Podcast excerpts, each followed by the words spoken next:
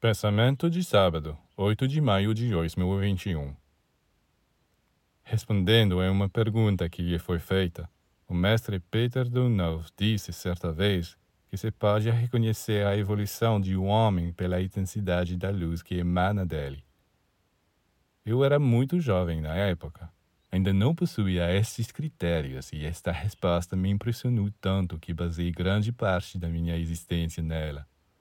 Ao longo de minha vida, também, eu compreendi que se pode julgar os seres de acordo com sua luz.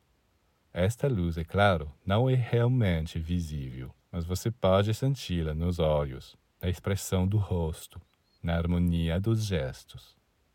Não depende de faculdades intelectuais ou de instrução, mas é uma manifestação da vida divina. E é esta luz que devemos buscar, insaciavelmente.